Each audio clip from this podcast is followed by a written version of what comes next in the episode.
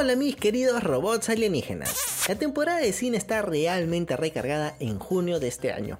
No solo se ha estrenado la segunda de Miles Morales y los Spider-Man de los multiversos, sino que llegó a los cines una nueva cinta de Transformers y a finales de mes Harrison Ford tomará por asalto nuestras billeteras con el estreno de otra película de Indiana Jones. ¡Qué buen servicio! Pero lo que nos toca hablar hoy es qué tiene que ver los Transformers con G.I. Joe. Y sí, hablaremos con harto spoilers, así que espero que ya hayan ido al cine con sus amigos. Ahora sí viene lo chido. Comencemos con mi opinión de la cinta de los robots. Debo admitir que desde que vi a los maximales en los trailers estaba realmente ansioso por verlos en la pantalla grande. Ya saben, cosas de ancianos que disfrutamos de la serie animada de los años 90. Con permiso, abran paso a un anciano. Sin embargo, la película pasa demasiado tiempo justificando el regreso de los Autobots y por qué esta historia se ubica en el año de 1994, lo que significó que los maximales pasaran poco tiempo en pantalla, casi casi una decepción. En cuanto a la trama, no me disgustó del todo. Juegan con los viajes en el tiempo sin realmente complicar las cosas. Solo debes saber que los robots malos buscan una piedra que se esconde en Perú que puede traer de regreso a uno de los villanos más poderosos de las historietas. Ya lo hemos visto antes. Es que sí entendí la referencia.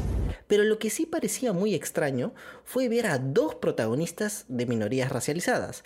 No exactamente por el motivo que te imaginas, sino porque fueron tan irrelevantes para la historia que solo uno de ellos podía con toda la historia. Inclusive diría que ella es mucho más interesante que el protagonista. ¡Ajá! ¡Se mamó! Por supuesto, no podemos hablar del despertar de las bestias sin mencionar al robot peruano, y aquí voy a ser muy pesado nuevamente. ¡Eres un monstruo!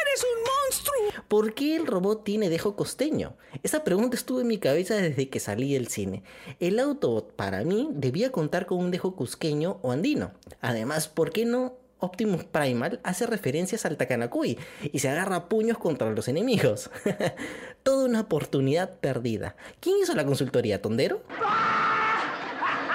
Bueno, ahora que me he desahogado bien, toca hablar acerca de la escena que lo cambia todo. Me refiero al momento en el que Anthony Ramos regresa a Nueva York para buscar trabajo y se da con la sorpresa de que una agencia secreta conoce su viaje a Perú. A ver, a ver, ¿qué pasó?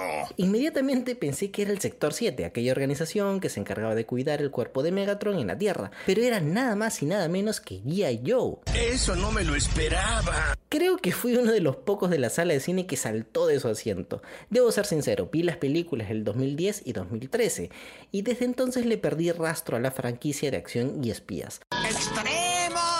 Ahora volverán los G.I. Joe junto a los Transformers en una clara secuela que podría ahora sí involucrar a los Decepticons y quizás a organizaciones secretas de otros países. Eso tiene sentido para mí. Por si no lo sabes, los cómics de G.I. Joe tuvieron un tiraje junto a los robots alienígenas, que se publicó entre el 86 y el 87. Ajá, a veces hago bromas de que estoy muy viejo, pero este cómic no lo conocía. A ver, a ver, ¿qué pasó? La trama gira alrededor de la organización terrorista Cobra, que encuentra un dispositivo alienígena que despierta a los Decepticons, y por supuesto se crea una alianza. En el conflicto entre los Autobots, G.I. Joe, los Decepticons y Cobra, Bumblebee es destruido, y cuando lo reconstruyen gana el apodo de Goldbook. ¿Pero qué me estás container?